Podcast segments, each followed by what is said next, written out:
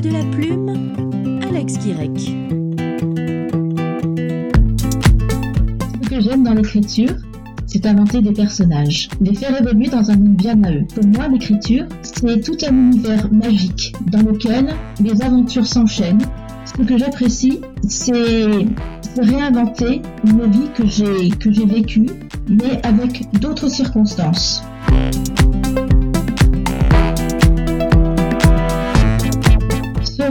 Raconte l'histoire d'Agnès, une prostituée qui a tiré sur Karl, un homme de main de son proxénète, Monsieur S. Pour éviter des représailles, elle va se cacher auprès du groupe Les Old One, qui est un groupe de musiciens très en vogue dans les années 80. Ceux-ci sont partis en tournée autour de la France pour présenter leur nouvel album. Je suis Alex Guirec, je suis auteur de plusieurs nouvelles et d'un roman et je vous accueille euh, sur ce podcast. Aujourd'hui, je reçois Marianne Clojonson, qui est auteure de Mélodie sans parole, qui a été euh, publiée aux éditions Libre de lire, 2 comme le chiffre, en janvier 2021. Alors Marianne Clojonson, bonjour. Est-ce que vous pouvez nous raconter euh, l'histoire de Mélodie sans parole? Bonjour Alex.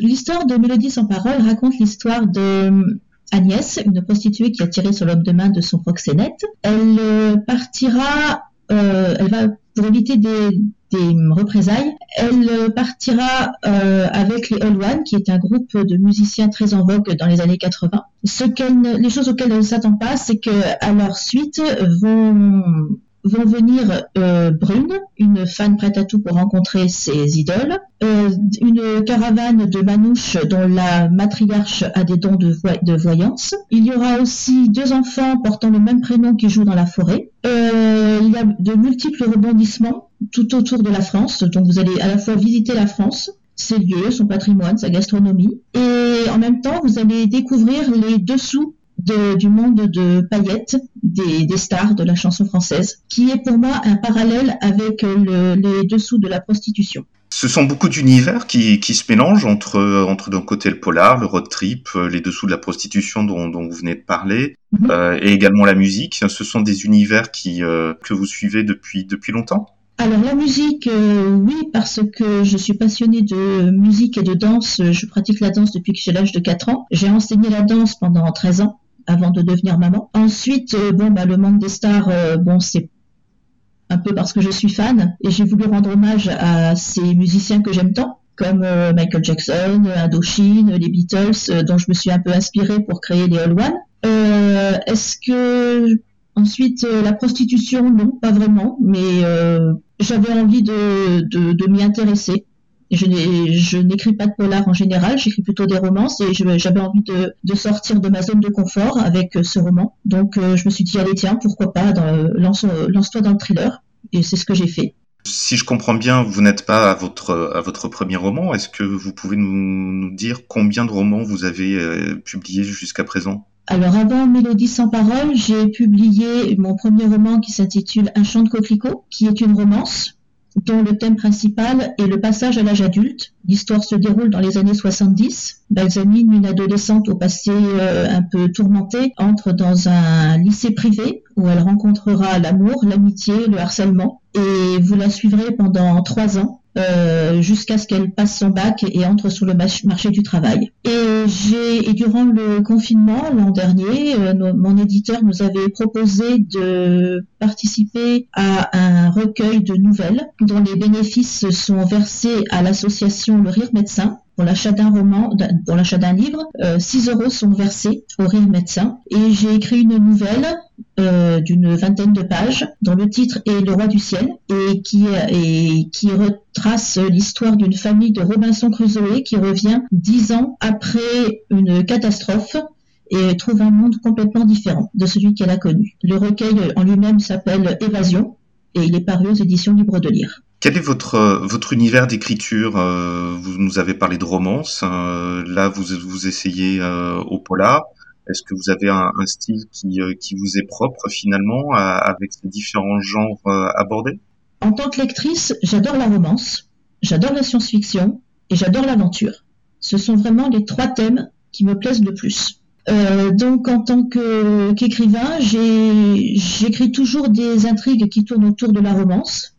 Donc avec les coquelicots, c'était vraiment du pur et dur romance. Avec euh, Évasion, le roi du ciel, la romance est non, là c'est pas vraiment un livre romantique. On sent l'amour qu'il y a dans, au sein de cette famille, mais c'est surtout un livre d'aventure. Euh, avec euh, Mélodie sans parole, il s'agit surtout d'une romance entre les deux personnages principaux, une romance un peu torturée parce que les, les personnages ont un passé chargé tous les deux, et c'est en cela qu'ils vont se reconnaître. Et étant donné que j'avais envie d'écrire avant tout un livre d'aventure, donc un road trip, euh, la, le côté polar est arrivé après. C'était, euh, c'était, je me suis, c'était un, un, et pourquoi pas que je me suis dit en cours d'écriture, je dis et pourquoi pas, je fais, et pourquoi ne pas en faire vraiment une course poursuite avec des tueurs, avec euh, avec des policiers ripoux et et l'histoire elle est vraiment partie là-dessus. Je suis partie vraiment sur un délire là-dessus et et ça a le livre euh, ce qu'il est devenu. Pour la partie road trip, hein, est-ce que euh, vous faites référence à des lieux que vous connaissez, que vous aimez? Est-ce que, au contraire, vous avez euh, vous avez cherché des endroits un petit peu un petit peu plus reculés, un petit peu plus inconnus? Comment comment avez-vous construit finalement votre intrigue? Alors pour le road trip, j'ai pas mal voyagé quand j'étais enfant. Mes parents m'ont amené euh, tous les ans dans des endroits différents pour les vacances. Donc j'ai pas mal visité la France et je trouve qu'il y a beaucoup de choses, il y a beaucoup de belles choses à voir en France. Et j'avais envie, envie d'inviter mes lecteurs à découvrir vraiment tous ces lieux qui m'avaient plu. Alors il y a des endroits que je ne connaissais peut-être pas très bien ou dont je ne me souviens pas très bien. J'ai dû faire quelques recherches sur euh, Google, sur euh, euh, sur, des souvenirs ensuite. Euh, il y a des endroits dont des amis m'ont parlé avec beaucoup de passion, ce qui m'a donné envie de les découvrir par moi-même. Donc euh, j'ai, découvert des, endroits vraiment fabuleux que j'ai envie de faire partager. Si je comprends bien, l'écriture, c'est, de l'inspiration, mais c'est aussi beaucoup de recherche. Les deux, oui. Tout à fait. D'abord, j'ai une idée.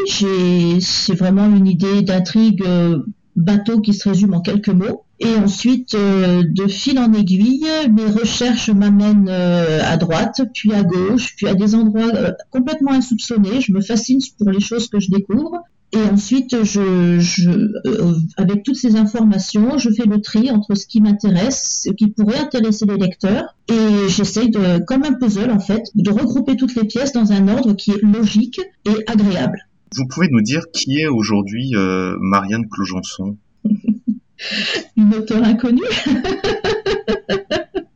Disons qu'avec la crise de la Covid, c'est vrai que j'ai loupé pas mal de salons, pas mal de séances de dédicaces, tout a été annulé. Du coup, je, je suis pas aussi connue que ce que j'aurais pu l'être si j'avais pu sortir de façon normale. Mais euh, disons que je suis quelqu'un qui m'amuse beaucoup dans la vie qui prend énormément de plaisir à, à retrouver ces personnages. Si vous voulez, j'ai depuis que j'ai l'âge de 20 ans, j'écris mais j'écrivais pas des romans euh, assez intéressants pour me pour me dire que j'allais les les publier. Et en fait, ces personnages, ils sont récurrents dans mes dans mes romans. Alors évidemment, d'un roman à l'autre, vous n'allez pas retrouver euh, les mêmes, mais moi, je sais que euh, j'ai mon personnage principal qui est toujours Boucle d'or, Superman, le méchant qui est grand méchant loup, j'ai un géo trouve tout, et, ensuite c'est des personnages qui reviennent et à qui je donne une nouvelle identité, une, euh, une autre histoire, et à qui je fais avoir de nouveaux rebondissements d'un livre à l'autre. Et donc c'est un vrai plaisir